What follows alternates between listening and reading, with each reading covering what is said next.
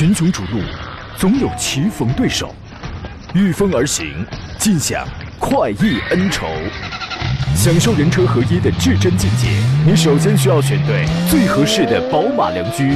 二零一七精彩汽车生活从这里开始，买车意见领袖，权威专家团队聚会团购买车，专业评测试驾，主持人杨洋为你客观权威解析。这里是 Up Radio 购车联盟。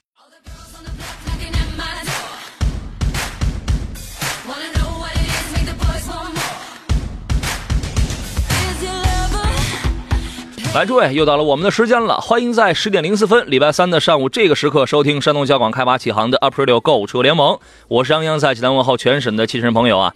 先和您分享一下我刚刚总结的一条新的经验，特别想跟您来分享，请您记住啊，月黑风高夜未必停车时。此话何来呀？出自胖强强，听说他昨天晚上在路边啊停车等人，后来有一脑门啊，就是探到窗边问走吗？好像当时心想：“我又不是这个来拉客的黑车啊，我不走，我才不走呢！”啊，过了一会儿，人家窗外那人就递进来一张罚单，这是多么痛的领悟啊！请您记住：月黑风高夜未必停车时啊。今天我们直播一个钟头，探讨解答一下选车买车的专业问题，从选到最优最合适的车，到从专业角度来了解谁比谁更好，优缺点是什么，您都可以通过以下的几种方式跟我们来联络。直播间的两路号码已经开通了，分别是零五三幺八二九二六零六零八二九二七零七零。几种网络互动方式，您可听端详。首先可以在我的新浪微博上圈 A 我山东交广杨洋侃车，另外呢还可以加入我们节目的车友 QQ 群，还可以关注微信公众账号山东交通广播以及山东交广杨洋侃。车团今天直播间里是有这个视频直播的啊，观看的话，请关注山东交通广播的微信公众号，从菜单栏里边找，好吧？今天我们节目有一个互动话题，叫做“二零一八，你期待关注哪款新车？”此言一出啊，我们说的肯定就是二零一八年马上要出来的这些个。新的产品，它未必是全新的，可能只是一个 facelift，一个拉皮儿的一个中期改款的，也可能是一个垂直换代的。那么你所期待、你所关注的又是哪一个？欢迎跟我们来聊聊。今天做上课呢，是来自北京少卿奥迪的总监少卿老师。你好，邵老师。杨洋好，听众朋友大家好。实话实讲啊，这个您有被人贴过条这么愉快的经历吗？呃，我一般贴条啊，都是第二天才发现。那你是不是很愉快？啊，不是很愉快，为什么呢？因为贴条是罚单嘛。那但是你认识到我自己的错误了呀？你认识到自己错误之后，OK，为了我下次我不用再贴了，所以你从这点出发，你应当愉快呀。呃，很多停车的其实啊，现在我们都知道有停车难的问题啊，很多停车可能。呃，找不着车位，办事的时间可能每个人都有一个理由。嗯，办事的时间不是太长，我挺理解你的。找不着车位啊，临时的停一下，侥幸心理。嗯，很多人我觉得都是这样，是吧？贴了罚单。嗯，所以说被贴的呀，我们也不必过于沮丧啊，起码你下回你就知道了，你就不用被贴了，对吧？要没办法，保持点愉快的心情吧，是吧？啊。这个昨天在我们那个视频直播节目当中，在视频里头有听众关心说，二零一八年会有哪些新能源车问世？后来我简单查阅了一下，明年的车非常多。正如我昨天所讲，二零一八年呢，几乎每一个品牌都会有至少是一到两款的这个新能源产品出来。光第一季度要上市的新能源车啊，就是今年了，二零一八年啊，就包括有荣威的 eI 五。宝马的五三零 L 一，它有它有一款叫做 i Performance 啊，这个也是五三零的一个纯电动。蒙迪欧还有一个叫做 Energy 的一个纯电动，蒙迪欧也有啊。魏有个 P 八，森雅 R 七有一个纯电动，Carry K 六零有一个纯电动，大众高尔夫有一个 E 高尔夫这个版本。那么从呃今年第一季度上市的这些新能源车当中就可以看出，车型你看覆盖面越来越广了，有轿车，有 SUV，啊，有大的，有小的。对吧？这个面是很广的，甚至还有我们没提到的，今年大家还能见到旅行车、豪华品牌的轿车都有这些纯电纯电动汽车，因此也会给消费者带来更多的一个选择。我觉得这是好事儿啊，您认为呢？没错，呃，品牌的丰富呢，其实也是厂家和厂家之间的博弈。嗯，大家得拼一下，看谁能给消费者更多的实惠，能提供更好的技术，能够降低成本。呃，这种的博弈呢，对消费者来说绝对是好事儿。是好事儿，因为选择余地越来越多了。我们原来大家可能觉得我选一个新能源车呢，除了一个便宜点的两厢，就是能选到一个三厢。啊，当然也有一些 SUV 啊，像是 BYD 家里有那个 SUV 嘛，但是那个价格肯定要高一些。亲民的基本上就是一个两厢的，一个三厢的，反正选来选去我也没什么别的选择。但是但是今年你一看，好家伙，有豪华的，有这个平民的，还有还有 SUV 呢，还有 MPV 呢，对吧？他家的选择余地是越来越多了啊。那么这是一个问题，我们再来看一下今年啊，二零一八年要上市有哪些二十万左右的这些 SUV？之前我们说了一个上汽大众斯柯达家里有一个科洛克，啊 c r a c k 然后它是用来替代野地的一款换代产品。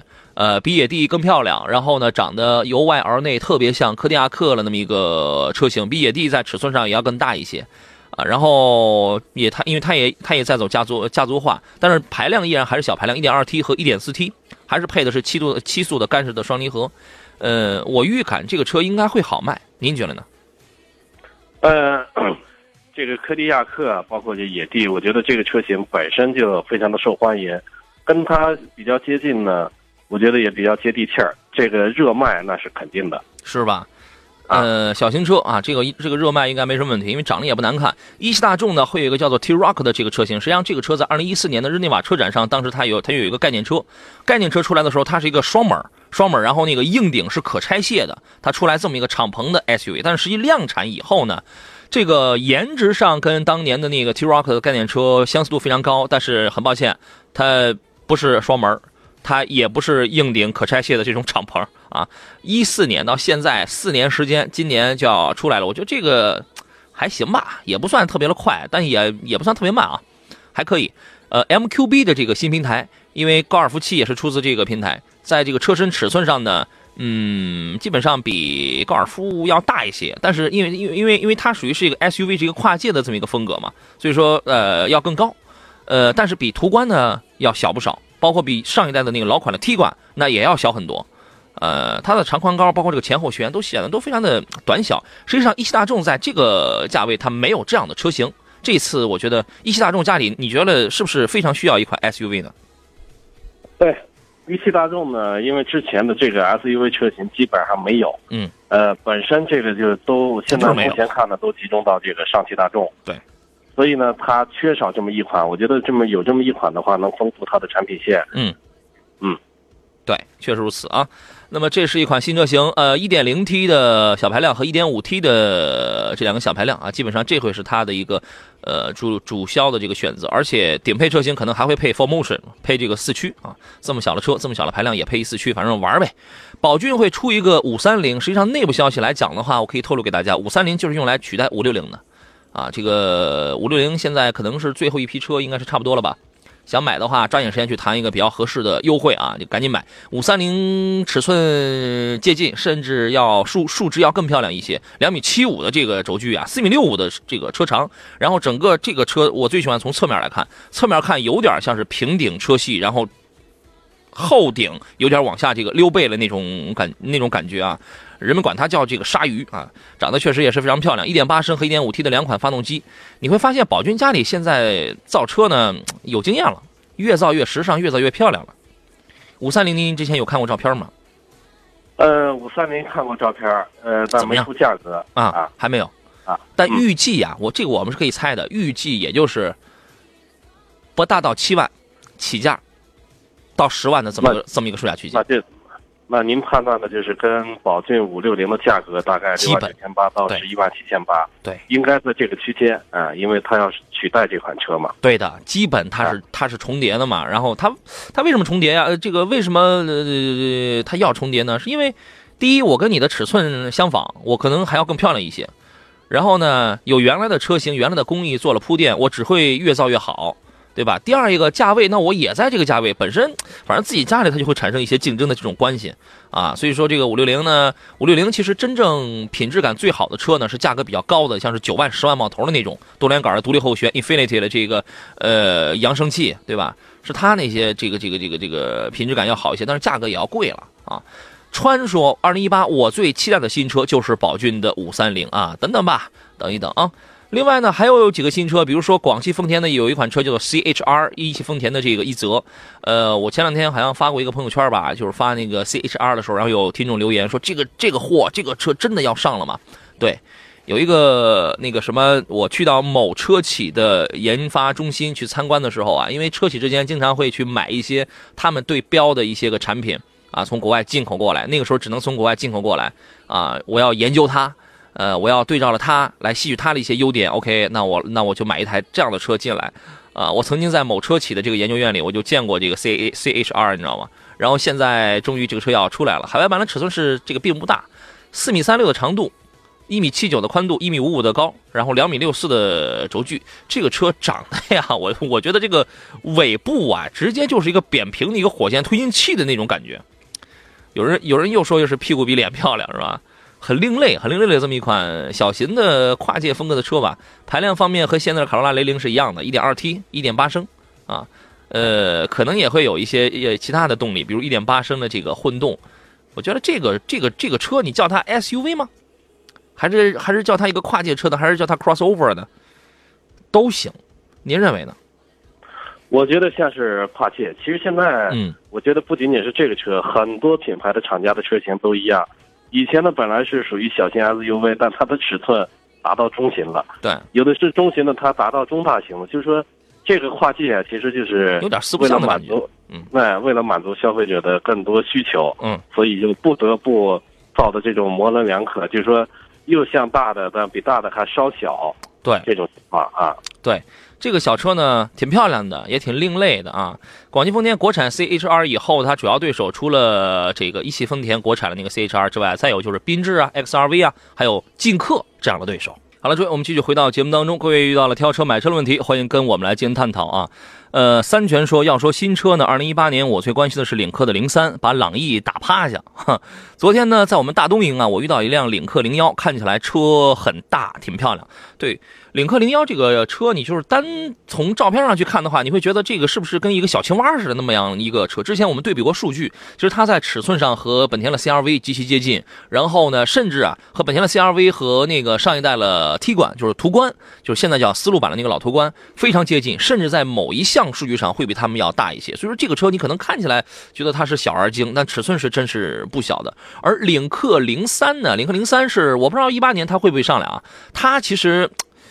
跟朗逸不算是一个级别的竞争对手，因为零三的定位是一款中级车，它是一款中级车，长得还是领克该有的那种保时捷的那种前脸。但是我最喜欢的是什么呢？是它尾部下方的那个扰流槽，那个扰流板。那种扰流的这个空气动力学的设计，真的就是非常的帅啊！领克零三，大家可以到那个网上去搜一搜，它这个照片非常的漂亮。我觉得动力方面不会有变化的，肯定还是用那个呃 CMF 平台的那个 1.5T 的这样的车型啊。呃，所以说，在2018年，吉利会出好几个车型啊，您可以关注一下。有网友说怎么看不了直播呢？可以啊，现在正在进行当中，您可以关注山东交通广播的微信公众平台，您可以看啊。叶的第七章问一事儿，他说哈弗的 H 六啊，这个哥特拉克的七速湿式双离合电子挡杆的质量怎么样？我呢现在正在四 S 店正在等着啊，这个问题我们请邵群老师来解答一下好吗？呃，他说的就是电子挂挡杆，他感觉可能怕用不住，是吧？呃，其实也主要是那个他想，呃，主要也是这个他们这个哥哥特拉克式的格式的这个七速的湿式双离合能不能用得住的问题。呃。双离合，我我觉得啊，因为它现在几乎量产了以后，双离合变速箱呢，它的基础结构和手动变速箱是一模一样的，就是说里边的齿轮每个档位的齿轮，它纯是属于手动变速箱，只不过是多一套，一是双离合部分，二是一套液压换挡的一套系统。嗯，就容易出问题呢是这套液压换挡的系统，但是经过现在技术不断的改进，不断的完善。现在的故障率已经明显的很低很低了。我觉得，要是喜欢这款车的话，这个不是问题。嗯，因为整体来说，呃，像三年的厂家质保，这个有问题的话都会在质保期内解决。而且这个电子挂挡杆呢，这个出来已经很多年了，很多的技术呢，并不是说厂家它刚开发出来的，而是已经有前者经过不断的完善改进以后，才现在应用到很多车的领域上。对，我觉得你应该试驾一下，呃，反正这样的试双离合呢，它大毛病它应该不会有，但是在小的匹配，比如说在这个低档位的顿挫上，这个是它一直解决不了的问题，就是在一到三档啊，尤其是二档啊、三档啊这样的低档位的这种顿挫，这个是你自己通过试驾，我觉得你自己应该也能发现。啊，你去看一看，只要你觉得能接受，不是什么太大的这种毛病，因为它不是个故障，它那个不属于是故障这个级别，它就属于是你调教的，你就是这么个水准，你就是这么个水平啊，你只要能接受这个车这个变速箱没有什么太大的问题啊。呃，楚说主持人你好，魏的 VV 五这个车值得买吗？您觉得呢？魏的 VV 五，嗯，呃，我觉得这个车吧，就整体来说，因为从车的外观来说，这车我觉得没有这个，呃，很多人可能都会喜欢这个外观，只不过呢是现在是新新车型啊，这个市场保有量比较小，可能大家对它这个熟悉的程度也不够。嗯，我觉得您要是一个比较前卫的这个消费者的话，可以购买。是吧？行，我们来看一下正在看视频直播里边的这些网友、这些听众的问题啊。各位遇到了问题，我们有很多种互动方式，我全部都可以收到你的问题啊。有电话零五三幺八二九二六零六零八二九二七零七零，您还可以在我们的视频直播当中来发言，还可以通过我们的微信公众平台啊，还有我们的车友 QQ 群、我的新浪微博，您全部都可以发言。所以说，你看我们多忙活啊，还不请我们吃饭啊？在山上问的是杨哥，启辰 D 六零可以入手吗？媳妇儿开。哎，我觉得这个 D 六零呢，其实跟上一代 D 五零没有什么太大的关系，因为 D 六零大家会选择它的一个最主要的出发点啊，我它跟它跟找媳妇儿是一样的。第一眼我们是不是要看颜值，要看眼缘，对吧？这个它跟 T 九零用了一样的那个风雕美学，反正看上去还是比较漂亮。具体看买哪一个配置吧，我觉得买一个自动挡的还是 OK 的吧。嗯。现在买车，反正这个自动挡呢，像它这个是配的是 CVT 变速箱，对，这个油耗呢，日产的嘛，就已经哎，油耗直接就和这个手动变速箱的油耗差不多。嗯，想图省事儿买 CVT，因为这个跟手动的油耗很接近嘛。嗯，但是要驾驶感受的话，也可以试试这个手动变速箱，毕竟手动的价格应该能差个一万多块。嗯，这个车其实，在紧凑级车里边啊，首先它的价格不贵，大概也就六万左右起，对吧？然后空间尺寸是是挺大的，四米七的这个长度，然后前脸脸比尾部的设计要更具有立体感，风雕美学的嘛，对吧？然后两米七的轴距，因为因为你会发现，在十万左右的这些个车当中，轴距最大的不过是两米七或者是两米七一，然后那你这个车在六七万左右的，我觉得这个轴距已经是完全够用了，它反映的是你空间是够用的。啊，然后那后备虽然有一点溜背的概念吧，后备箱容积也有五百多升，我觉得满足正常家用。大家因为大家都是这么个空间，也也没什么问题。它的所有的动力，所有的大件什么 HR 幺六型号的这个发动机，全部是来自于日产的，底盘应该也是日产的吧？现在应该虽应该虽然是分了家了，但我估计还是那些东西，是吧？啊，所以说它这个大件上是不是比较成熟，是没什么问题的。啊，扭力梁的非对非独立悬架虽然不怎么舒服吧，但这个价位的小型车基本它都这样，成本是摆在这儿。你如果选的是自动挡的话，呃，我记不清它是只有顶配才有那个人机智能，还是说高配几款高配车型上它这个都会有。它有一个人机交互功能，当时那个我我我去试这个车的时候，现场还演示过啊，因为我们试的时候一般它就它都会拿一个顶配车来嘛，呃，比较智能，比较方便。总体而言，我觉得这款车可以，完全可以可以购买的啊。呃，Vivian 说，前段时间我在节目里咨询过宝马的幺二零，我准备订车了，但是问了好些个地方都没有车呀。呃，因为到年底了，这个小车可能他们也不一定能进货了，因为现在主销的三系、五系这样的客户，叉一这样的客户基本上那都是减啊，而幺而而一系的客户可能还要少很多。说不管是二零一六款还是二零一八款都没有，还有什么别的推荐吗？我就呢，我呢就想过年开一个新车啊。上次 Vivian 看的是 A 三。嗯，A 三和一系，对，呃，首先呢，选一系说明这个这是一个很年轻的一个消费者，嗯，整体来说，对于车内的这个空间的要求，他并不大，所以他喜欢这个开小车，而且是城里用，嗯，但是着急没有用，如果看好这款车的话，现在没有现车，你要是说非非要买的话，嗯，肯定多花的钱不少，不妨呢，其实这个同级别里边，不妨去，一个是看看叉一。一个是看看 A 三，又换回 A 三了。我觉得是，嗯啊呃，看看这 A 三呢，我觉得跟它比起来说，虽然说我觉得没有它的外观漂亮，没有它时尚，嗯，但是 A 三性价比高啊。A 三现在很便宜啊。对呀，这个这个一系呢，现在的价格怎么得在二十多万，对对吧？然后呢，你要么就添点钱，然后去买叉一，就这个等于是你换了一种车风了，你换了 SUV 了，前前驱车。反正不是那么的好玩，它不如一系的操控乐趣好。但是，UKL 平台上出来的车，它一个主要的特点是什么呢？空间很大，这个车的空间要大很多，就是它很实用的，它非常实用啊。你要么呢就还会还是买回你那个 A 三，要么呢二十左右吧，奔驰的 B 级。B 级呢，反正现在销量一般，但是作为一款买菜车，因为我们会叫它叫买菜车，它的功能性跟实用性也是比较多的。女孩女呃女孩子还会买 Mini，Mini 这个车其实对于女孩而而言，并不并不怎么好开，并不怎么好开。但是由于颜值比较好的话，这是可以的。另外呢，你还可以买一个红色或者是白色的 Lexus CT 200H，啊，这个车相比而言那就要省一些了。另外呢，你还可以买辆甲壳虫，甲壳虫说实话也挺难开的啊。甲壳虫要买的话呢，抓紧了啊，因为甲壳虫呃即将停产，是吗？哦，这个这个消息我还没哦，对，有有这个消息，应该是一七年的消息啊。对，一七年的消息，对，是吧？啊，考虑一下吧啊。呃，李说主持人你好，能说一下吉利帝豪一点五的这个车好吗？我觉得用一句话来总结的话，就是对得起它这个价格，在它这个价格里边算好的。您认为呢？嗯，当然了，这个性价比高啊。呃，作为自主品牌的，我觉得这几大品牌吧，这个吉利现在的品质整体，尤其是我觉得是跟沃尔沃合资了以后，合作了以后，这个它整体的这个品质提升的特别快。嗯，再加上这个呃自主品牌的本身就性价比性价比高，价格实惠，我觉得当然可以选择。可以啊。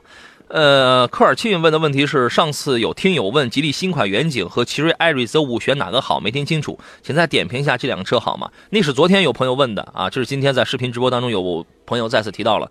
昨天我们就直接就说就买新远景就好了，因为艾瑞泽系列的五啊七啊，它的做工确实还是还是不错的。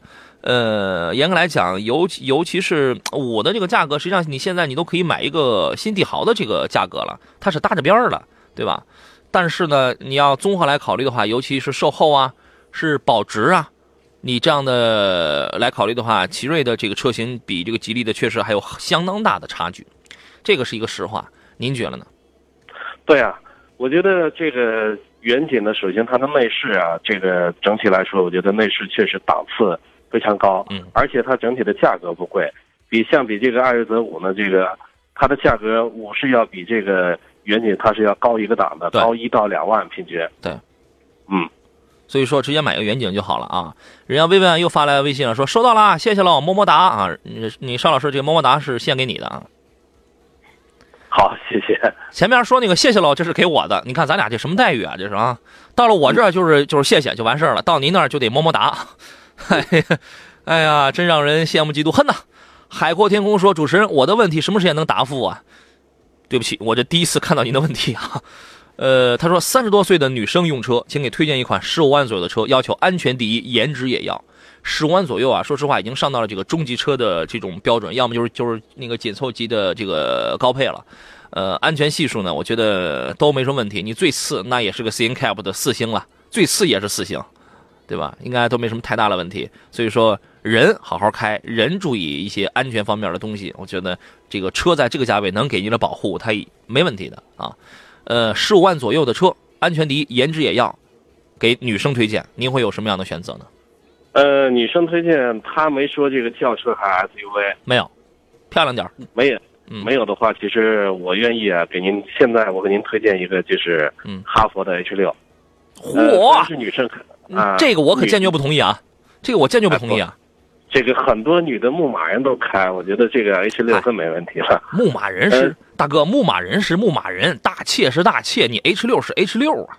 对，我觉得，呃，整体来说这个热度比较高，再一个热度高，家用啊，嗯，一个是性价比也高，嗯，像他说的是十万、十五万左右呗，十五万左右啊，人家可是一年轻女性啊。这车办齐了能买，关键是什么？他提到一个安全系数高。这样啊，其实这我们广告回来之后，咱们再接着聊。我觉得跟跟您这么推荐，直接就是走啊，老铁啊！群雄逐鹿，总有棋逢对手，御风而行，尽享快意恩仇，享受人车合一的至臻境界。你首先需要选对最合适的宝马良驹。二零一七精彩汽车生活从这里开始。买车意见领袖，权威专家团队聚会团购买车，专业评测试驾，主持人杨洋为你客观权威解析。这里是 Up Radio 购车联盟。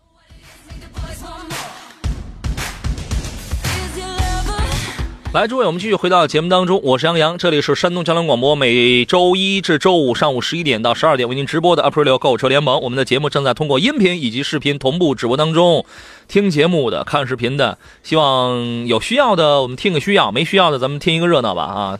这个好听好用，这是我们永远的一个宗旨。我们剩下半个小时依然来解答各位跳车买车的这样的专业问题。呃，想买什么车，或者呢，呃，自己不知道想买什么车，带着钱来，带着尤其。得带着您的这个需要来听我们跟您来聊一聊，来推荐一下。呃，今天做上课呢是来自北京的邵青老师。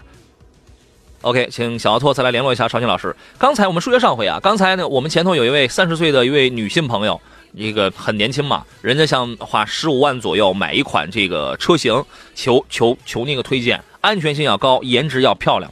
然后上来，邵青老师给人推荐了哈弗的 H 六，你吓坏了我了。嗯，然后邵老师信誓旦旦的说，嗯，这个这个车的这个热捧程度很高，没错呀，是很高呀。然后他说，嗯，女生有很多也会开牧马人嘛，呃，对呀，是啊，但但但但大哥，你不觉得这个女孩你开一个 H 六哐哐出去，走啊，六六六啊，老铁，走去工地去，你不觉得那个感觉很奇很奇怪吗？啊？然后我们车友群里有朋友一直都这个都在说嘛，H 六啊过分了啊，邵老师过分了，对我也觉得有点过分了。后来人家自个儿就说了嘛，他觉得这个哈弗的 H 六啊太大了，太大了。我呢我就特别想把这个问题啊，就是刚才还有人说哟，两位打起来了，我们经常会打起来啊。那个，我就特别想把这个问题呢，待会儿留到邵老师来了之后，我们我特别想笑话一下他啊。说到这个这个 H 六，我先说另外一个话题。今年二零一八年会上一个叫做 H 四的一个新车型，这个新车型长得跟这个，所以说呢，再次印证了我那个观点，就是多生孩子好打架呀。一 H 一 H 二 H 四 H 三 H 五 H 六七八九全都有了。H 四呢，长得它以肯定是也是在推红蓝标。长得跟 H 六非常相像，呃，线条只不过会更加凌厉一些啊。然后那个尺寸会略小一点吧，因为要比 H 二要大，要比 H 六要小啊。这个红蓝标的尺寸这个差不多，红标的比蓝标的呢要略大一点吧，对吧？还是一点三 T 和一点五 T 这两个动力，呃，配的也是七速的湿式双离合。这个这个车不大。我觉得应该是年轻人的菜，估计也不会特别的贵，应该是七到十万的这么一个区间。东风雪铁龙既然有了 C 五的 Air Cross 之后呢，这个车销量还是不错的，因为这个呃这个小 SUV 出来一出来之后，它救活了东雪非常惨淡的销量啊。然后呢，趁热打铁吧，马上它在今年会出一个 C 三 Air Air Cross，和 C 五长得我觉得几乎一几相似度在百分之八十。这个也是兼顾时尚感的，还有兼顾 SUV 用途的这么一款小型车型吧。悬浮式车顶，啊，然后那个用撞色的设计，比较有这个冲击感。呃，内饰和 C5 Air Cross 也基本也是完全一样的，还是一点二 T，一点二 T 的这个 PureTech 的这个小动力，还有一还有一个一点六 T 的柴油机呢。这是在欧洲的排量啊，在欧洲它有一个一点六 T 的柴油机，但我觉得在国内它应该不会有的。明年进入到中国国内。呃，我预计它只会搭载一台一点二升的涡轮增压发动机啊。那个邵青老师来了吗？好嘞，我们再次请回这个邵老师，我们一块来来笑话一下他啊。你好，邵老师。呃，杨洋好，我都听见了啊，是吗？这个笑话我就过分了。那我们纷纷觉得您推荐了那个 H 六啊，给一位三十岁的女士推荐啊，我觉得不太行。呃。人家是说嫌大，其实并不并不那个反对这个车型。你看，你还得找补回来是吧？哎呀，感觉好奇怪的啊！人家又刷新了一下他的需要，人家要哎那个李说，嗯，让美女开哈弗 H 六，估计美女一听就吓跑了。对，邵老师，你你尽量别这样，因为我这节目啊还要做下去，人家会觉得这档节目这个不太靠谱，你知道吗？啊，你别这样。嗯，好吧。他想要他想要轿车，这个好选了。轿车，对，这个好选了。呃，轿车呢，其实这个他因为提到有一个安全的这个安全安全的，其实这个我一下子这个十五万左右的想不起来这个有太多的车型。嗯，其实啊，有一个价位就是优惠完了，我觉得这个车就是呃高尔夫嘉旅，它是旅行版的。哦，呃，比轿车呢，我觉得开起来感觉是一样的，但是作为家用来说是非常实用的一款嗯。这个。包括拉人也好，还是这个车的外观内饰也好，嗯，我觉得都算是比较这个大众化的吧。嗯嗯嗯，嗯，就是您是上来就冲着功能性去的，是吧？这是啊，呃，哎这个车我觉得女女士开可能会更好一些。咱们捋一捋啊，您看看啊，您您您您得听听我的推荐。我觉得啊您怎么推了一个 H 六，然后推了个嘉旅？我觉得嘉旅还行，那个 H 六我觉得挺不靠谱啊。我嗯我个人觉得吧，十五万左右，如果他想买这个机头，就是想买那个紧凑级车的这个高配，他他是完全没问题的。很多车型它能买顶配，对吧？嗯。呃，有的车型你能买顶配，有的紧凑级车你能买一个中低配吧。咱们就混在一块儿说，我只说品牌啊。你比如说，女士，我开一个速腾行不行？可以吧？可以，我开一个卡罗拉呢？卡罗拉安全，我觉得啊对对对，呃，它有两项指标德系车的安全系数会好。但是中但是中短途我觉得应该也问题不大，反正冲着漂亮去呢，嗯，马自达的昂克赛拉，本田思域那个呃本田那个新思域虽然正在加价吧，但那个车挺漂亮，也有很多女性开，这个也反正也挺好，对吧？嗯然后呢，我们车友群里有朋友他推荐了一个车，我觉得我非常认可，上汽大众的零度，零度这个我觉得女士开没问题吧？嗯，这个没问题。很好啊，对吧？嗯而且无论从这个车风、从颜值，还是从操控、从这个动力，你也买个 1.4T 的，可能要要弱一些，因为它那个预算是摆在那儿。但我觉得应该也够用了。零度够用了只能是买一个最低配的，哎这个价格半提的，大概嗯能在这个区间范围之内。对，你就买个嗯二三零，你买个二三零 T 的这就可以了啊。然后呢，中级车里边你可以买一个入门的雪佛兰的迈锐宝，可以吧？这个也算漂亮。嗯嗯嗯，然后十五万左右，当然它十五万左右那个裸车的什么天籁，这个也可以买。其实对天籁也可以啊，嗯，天籁女士开也非常棒呀。对于呃刚才呢，对于这个人家的需求，就是说，嗯，在安全比较重要的前提下，我就很多的你日系都淘汰了的比较好的品牌的车型，我都没有给推荐，嗯，还是以德系为主。行吧，行，嗯，那就看这几个吧啊。呃，东北莫尔直销说，女性朋友，我的推荐是选思域或者选那个雪铁龙的飞翼啊。您您您您说的可能是那个天翼啊，天翼。呃，对，因为呃，我觉得思域还是可以，因为天翼那个呃，这位女士她主要是想要一辆轿车啊。林军问林军的这位朋友的提问说：“你好，我想问一下，奥迪的 A4L 白色家用现在什么价位可以买？A4L 现在的价格已经很便宜了。那个田道贤老师已经在线了是吧？OK，我们请田老师，田老师就来就来自于这个奥迪 4S 啊，我我们请他给我们来说一下。田老师你好，你好，杨老师，大家中午好。哎，我告诉你一个一个一个一个秘密啊，嗯，刚才那个邵老师啊，给人一位三十岁的女孩，人家推荐了要买个 H 六呢，你知道吗？嗯，嗯，你觉得推荐的好吧？我觉得推荐的很正确。你们俩怎么着？你们俩是有一腿啊？这个还是怎么着啊？你们俩什么时候沆瀣一气、狼狈为奸了？哎呀，真是这档节目也也那也没我，反正我是混不下去了。你们俩看着来吧，你知道吗？完了又不是正经节目，对吧？我这是正经节目，这是收听率很高的正经节目。我跟你讲，它的收听率为它的收听率为什么高，就在于主持人不正经。我跟你讲，对，那个白色的 A4L 啊，这个车现在降价降的也很厉害。呃，他没说具体哪一个配置，您您给来一个现在市场上呃您能公布出来的一个最低的价格吧？基本上掌握个原则吧，优惠幅度大部分都在三万块钱左右。嗯那这个优惠，那你很保守的。哎，基本上当比比如说你想像配置高的，高的指导价在三十四万左右的，嗯，综合优惠价格可能在四万左右了就会。是吗？呃，最最最标配的入门现在是二十几，二十四二十五？格综合的优惠应该在接近于三万吧，三万，因为入门级的可能优惠的稍微少点。那就是二十五啊。呃，优惠完之后在二十六万多吧，二十六七万，二十六七万吧，因为这个与、呃礼包的形式不一样嘛。呃，这个实话实讲啊，因为现在是春节临近，这个价格实际上这是上涨了。呃，今年新的因为新的商务政策还没有具体的落实，所以说价格上会有一定的波动，可嗯能在这月中旬吧，会能够定准具体的每个车的优惠价格。现在大家买的话，基本的入门级价格优惠幅度大概在应该在两万九到三万左右。嗯，行，那谢谢您啊，嗯，好好，那就挂电话了，嗯，好，再见吧。以后别来了啊，以后您就找这个邵老师，谁你们俩打伙就可以了，拜没拜，拜拜，嗯嗯，邵老师，哎，杨洋，现在这价格居然又涨上去了啊，咱们笑话笑话他，这个呃，因为是新车型，再一个是二零一八年现在是刚开始，对，所以这个对于年底的时候，很多年底降价其实是一些经销商的行为，它是为了达成年终的目标。嗯，这个有的时候经销商愿意给大家让利，对。但现在新的一年刚刚开始呢，这个大家都把点位都收回来了，所以也正常。嗯是呃，去年去年十一二月的时候啊，确实是价格是到了二十四万左右，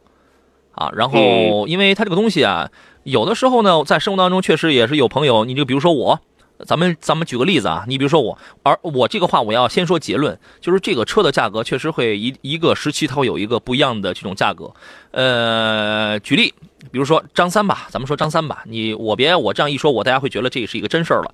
张三，然后你可能这个十一月份的时候，你去看 A 四是二十四万，然后你一直等着，然后等到一八年的一月份，然后你再去买的时候，它上调到了二十六万，然后他就一直他他觉得非常的郁闷，他一直他就非逼着 4S 店要给他二十四万的那个价格，有的时候确实这个价格时间点位变了呀，他这个政策也会跟着动，这个是没有办法的事情，对吧？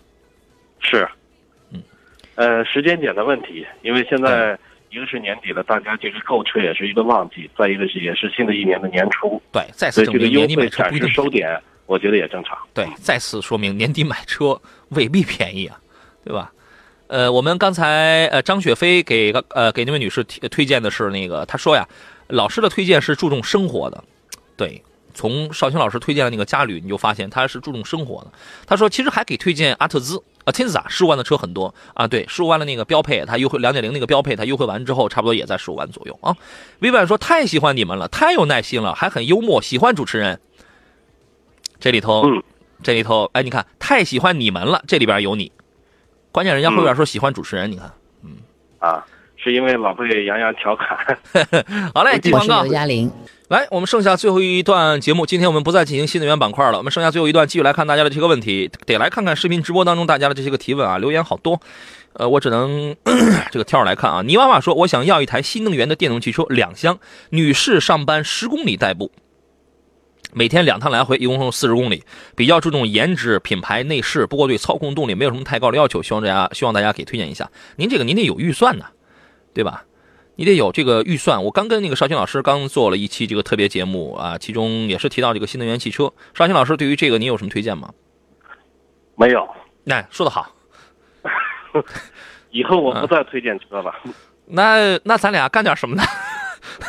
咱俩推荐菜吧，对吧？买菜联盟，你觉得这个二零一八年我们把这档节目我们改一改，买菜不行，因为我我呃菜我还认不全呢。嗯，我估计一八年的杨洋得这事儿得笑话我一年。没有，不会的，不会的啊，半年就可以了。没有，没有，没有，闹着玩儿的啊。这个两厢的新能源车呀，我觉得它跑这个里程一天是四十公里，我觉得这个没什么太大问题啊，嗯，对吧？可以你对你比如说我今天早晨那个大家我不知道大家有没有听，我今天早上一早上起来去那个暴露矿，然后我坐的是一台 EC 幺八零，有人说你为什么没开呀？因为因为本来是要准备是要视频直播，而且要这个打电话的，所以没法开啊。EC 幺八零这个车我们之前就非常的了解，续航里程理论是一百八，然后呢再不济再不济，在我们山东这种很冷的这种这种状态下，你跑一百六，跑一百六十公里，它的这个续航这个是没问题的嘛。这个就和你一天四十公里的话，三四天充一次电呗。对，我觉得这个作为说上下班用的话，这个车足够。其实，我觉得买这个尾气的系列车里边，我从二零一五年八月份，其实我自己自己单位我买的是，呃，一个北汽的叫 EU 二六零。啊，EU 系列的是对，对，现反正现在两年半了，这个车呢，几乎是一般的没动过，嗯。哎，就除了充电就是开。哎，这个买回来咱没开过我觉得还，呃，价格虽然说当时买的时候不算太便宜，嗯，办齐了大概十五万多，但是我觉得这个一年的油钱确实省不少，对，你非看，EC 幺八零呢，低配的是四万四万九，呃，配置高一点是五万五万五，可能都带个八，还是带个可能带个八百什么这样的零头。从今年开始呢，你买这个新能源车呀，如果你是贷款的话，今天早上我说了，首付就是百分之十五嘛。但是这个事儿，我觉得你可以比较一下，国家政策规定是首付是百分之十五，但是我还没弄清楚你后边是三年期还是还是四年期。你首付低了，那你后边如果还是三年期的话，那可能你的月供要高一点嘛，要略高一些。你可以比较两个东西，一个是这个 首付百分之十五共三年，你还可以比较一个厂家的一个金融政策，反正哪个划算你就走哪一个。那么如果说是首付百分之十五的话，这就意味着你这一个四万来块钱，你那五万你七千八千，你就可以把这个车你可以办完首付了。然后呢，六万左右有那个长安，长安也有这个新能源啊，对吧？嗯，长安长安也有，呃，他们的续航里程总体长安什么那个那个奔奔 EV，这个也是非常漂亮的。反正这种啊，就是属于是回本利器，回本利器。我觉得呃，女士啊，这个上下班开着完全没问题啊。呃，盛龙小盛龙小家电问的是新款的沃尔沃 x C 六零和 Q 五哪个更适合家用？后期费用有差距吗？那你得算一算，反正 Q 五现在烧机油的情况很有缓解，但 x C 六零还在烧机油。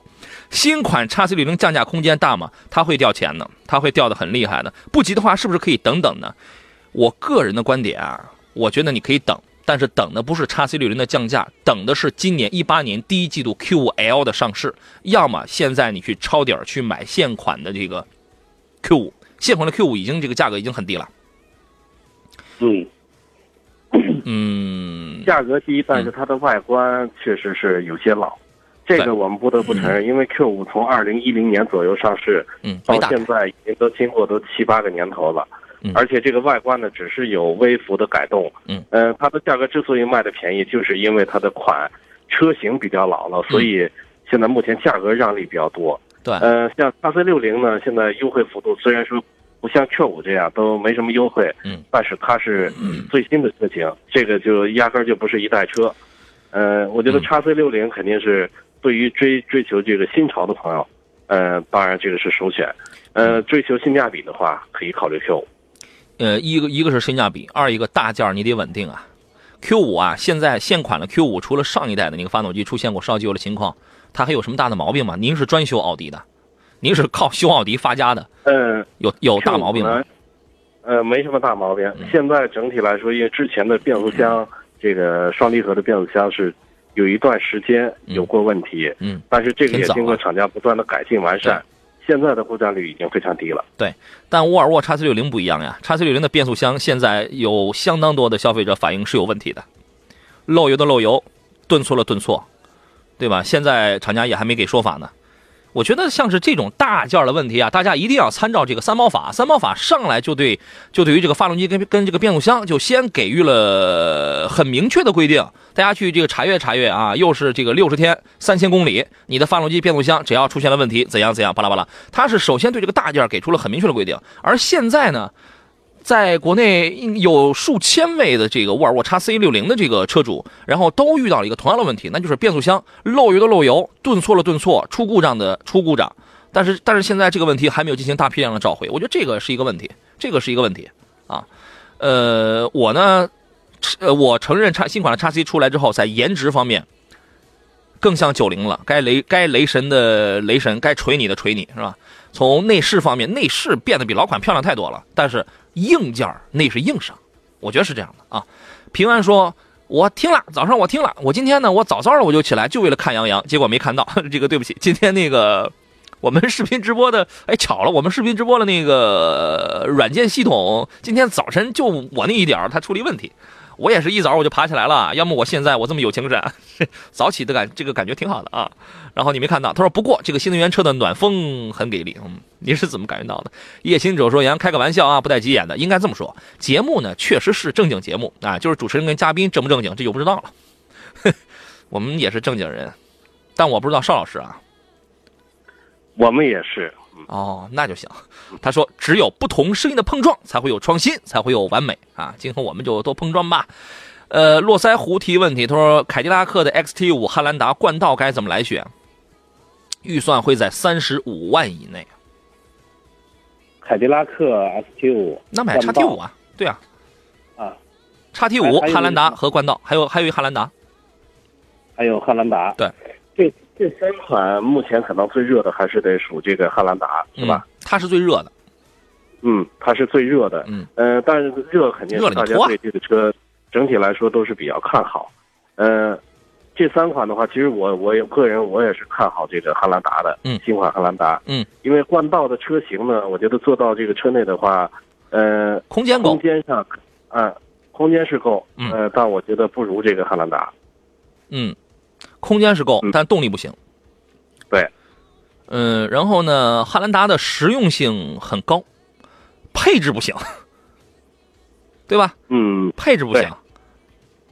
XT 五呢？你其实我其实我为什么上来我就说你可以买 XT 五，因为你的预算是很充足的。综合来考量，因为 XT 五有它自己的这个实用性，因为你也除非你非要一七座，那你非要一七座的话，那就只剩汉兰达了，对吧？你但凡你不是非要一七座的话，综合品牌、配置、豪华程度来讲的话，XT 五其实真的是要好一些的。现在山东的汉兰达市场加价这？个价格还加，加。加就先等着。哎，行嗯。呃，宋显超说，两位迈腾三三零豪华和和凯迪拉克的 ATS。ATS L 对吧？乞丐版哪个会更好？哎，他一问这个问题，我想起来刚才应该有一位女孩也在问 AT 吧？我回头我找找他那个问题啊。嗯，一点八 T 的迈腾豪华和凯迪拉克的 ATS L 的这个入门版本啊，这两个价位确实也是非常接近了，也是一样了。呃，但是一个是一个是高配，一个是丐版。嗯，一个高配，一个盖板。我觉得要是说比较务实的话，并不追求这个外观档次。嗯，迈腾它必然一定要买个中配的，它价格还是有不小的优势。嗯但是同样的价位呢，比如说迈腾顶配和凯迪拉克，呃，这个低配，呃，上档次呢肯定是凯迪拉克更上档次。嗯，这辆车我觉得我们是不是要看一看这个开车的人是一个什么样的性格，以及它的一些主要的用途，对吧？虽然我们说现在的车呢，并没有谁是绝对的商用，谁是绝对的家用这样泾渭分明之分了啊，越来越淡了，越来越淡了。但是呢，从整从整体的车风上去讲的话，迈腾还是给人一种持重啊、庄重啊这样的一种感觉，这样一种车风，对吧？呃，而嗯 A 而 AT 呢，更加强调的是个人操控，啊，它更强调个人车要多一些。所以这两个车呢，从首先从这是车风，从空间上去讲的话，迈腾确实它侧重一些商务用途要多一些，而 AT 呢悬挂比较硬，后排的空间是极其短。那么从动力、从操控上去讲的话，如果你过分强调个人的这种驾驶感受，你要一款马力更大、更好开的车的话，那肯定是 AT 啊，对吧？这个是毫无疑问的。嗯，是。所以说只能从这些点了。你你笼统的问哪个更好，所以这个你是很难得，你是很难是去回答的，因为要看你是你是哪你是一个什么样的出发点，对吧？呃，再来看一下，努力奋斗说：“主持人好，请问专家，分期付款买车合算吗？有有的时候是是挺合算的。他说我问的车是大众宝来1.5升舒适版，都超过十五万了，贷款分期付款买车那么贵，请大家买车最好全款购车，那样便宜一些。当然，你分期付款你没有压力啊，你没有像全款那么大的压力啊，对吧？嗯这个大家都做做，分期，做分期，我觉得越贵的车做分期越划算。越划。算，对呃，这个钱可能可以用来做一些其他的事情，可以挣更多的钱。但是对于说十几万的车来说，几万块钱做分期的话，因为本身分期的手续费，嗯，虽说这个厂家贴点了，什么利息低了，但是这个手续费。算下来，您还是得算个细账，看看划不划算。对它，它这个东西啊，你品牌跟品牌不一样，有的是免息，但是它免息可能也是要有条件的，比如说它是二十四期，你你二十四期还完，它才给你免息，但是它不一定免免那个手续费，有的呢是免息也免也免手续费啊，但是你可能这个还款的这个这个这个压力你可能要大一些。当然也有这里边也会有划算的，所以你你得具体问题你得具体分析，还是要对比一些商务政策。我个人原来是比较喜欢这个建议用信用卡分期付款的，因为我觉得这个东西相对而言方便。但是这个这一条也不适用于所有的品牌，因为你会发现奔驰、宝马、奥迪这样的现在它都有自己的金融，你比较来比较去，有有的时候你真的会发现他们自己的金融，有些品牌是要比你信用卡分期付款要更便宜。所以说你是它是一个比较的过程。比较的最终目的就是谁更便宜的话，那你就选谁好了啊。最后一个问题吧，也没什么时间了。南吴先生 Johnny 问的，捷豹的2018款的 XFL 250P 250P 的这款车，这个豪华版是怎么样的啊？2.0T 配一个 8AT 的200匹的这个车子，您觉得怎么样呢？呃，这个车型呢，捷豹的车型其实外观是非外观和内饰啊都是非常漂亮的。嗯。只不过这个车确实和市场其他同等级的车，它还是属于这个市场保有量比较低的车型。嗯。我觉得追求个性化，完全可以购买。呃，但是要随大众化的话，这个这个车就不见得太合适了。行，易玲说未来怎么样啊？到喜马拉雅找到杨洋侃车我的声音专辑，我们有我有一期节目，那个题目那个题目起的就叫未来 ES 八真的好吗？你去找那个录音去听一听啊。吃鱼只是鱼嘴说杨哥我来我来过了，你的羊毛谢谢啊，你来晚了，我我们准备要散伙了，谢谢绍兴老师，谢谢您，我会记住您那个梗的啊。嗯，好，再见。好嘞，拜拜，下回见。感谢电幕前的诸位，今天的 UP 六购车联盟就是到这儿了。提前祝您午餐愉快，我是杨洋，明天中午的十一点我们准时再见。